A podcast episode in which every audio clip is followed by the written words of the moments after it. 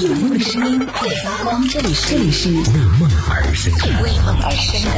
态度电台，态度电台。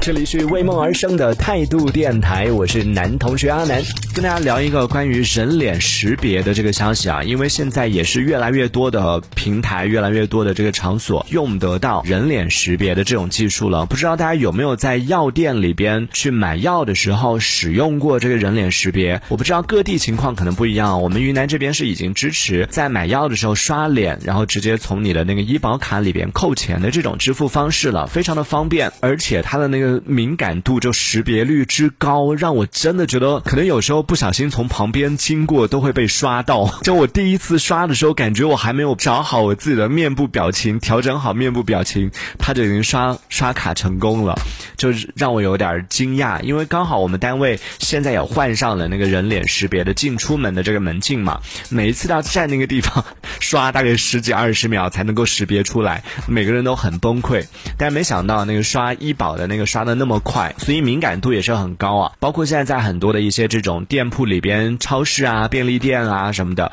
购物的时候，它也是可以进行啊扫脸，然后直接进行支付宝的这个支付，也是很方便。但同时呢，可能也是存在一定的这种安全隐患啊。那随着科技手段的不断革新呢，像指纹识别、人脸识别这样的一些技术呢，也是被越来越多的使用到我们的生活当中。刚刚说到的超市里边啊，或者是便利店里边呢。还有像我们的手机的这个解锁，对不对？还有很多人家里边会用到的那种比较先进的、比较新的指纹锁，它就不只是可以用指纹来解锁，它同样也是可以通过人脸识别的方式来进行解锁的，这样也是比较方便的。但同时呢，前段时间也看到新闻里边有关于个别小区就强制性的推出这种人脸识别的这种门禁系统，然后引起了很多业主的不满意的这样的一些新闻出现了。关于这种人脸识别用到公共场所的这个使用场景，也是在网络当中被很多的一些网友就是提出来质疑当中涉及到的个人隐私的这个问题。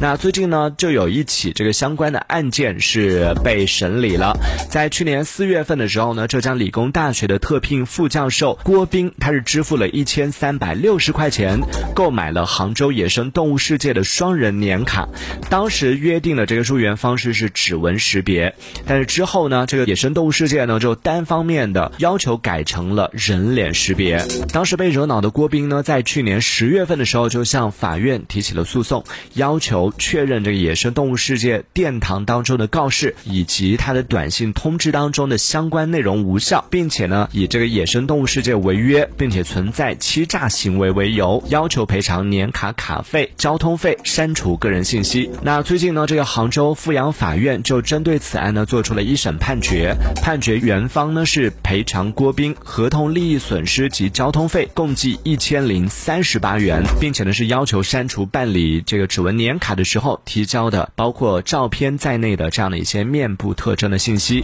法院经审理之后认为，双方在办理年卡的时候呢，约定采用的这个方式是以指纹识别的方式入园，而野生动物世界采集郭斌和他妻子的照片信息呢，是已经超出了法律意义上。的必要原则要求，所以呢是不具备这个正当性的，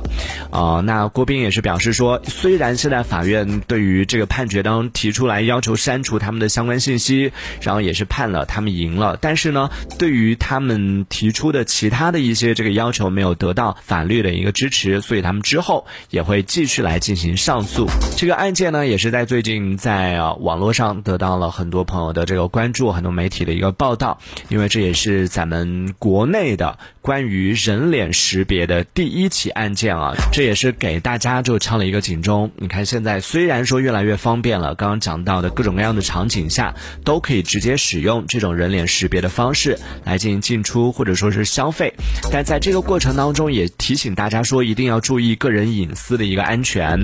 如果说当自己的这样的一些信息被一些不法分子或者说未经个人允许的情况下进行非法使用的话，可能会造成一方面是你的财产的一个损失，同时也有可能会就是影响到你自己啊之后的一些，特别是现在很多的一些像我们的支付宝啊、微信啊等等这样的一些支付平台都有绑定了，不管是指纹支付也好，或者是人脸识别的支付也好，之后如果说一旦自己的个人信息被泄露，对我们个人的安全其实也是有很大的一个威胁的，所以也是提醒大家在做这样的一些采集的时候，大家一定要多留一个心眼儿，确定说它是不是必要性的，一定要采集的。如果不是必要的话，建议大家还是谨慎一点啊。这一小节我们暂时先聊到这里，喜欢我们节目的朋友别忘了订阅关注，在评论区里给我们留言，还有机会被主播翻牌，在节目当中进行播出，也期待看到你的消息。这里是为梦而生的态度电台，我是男同学阿南，我们下次接着聊。态度电台。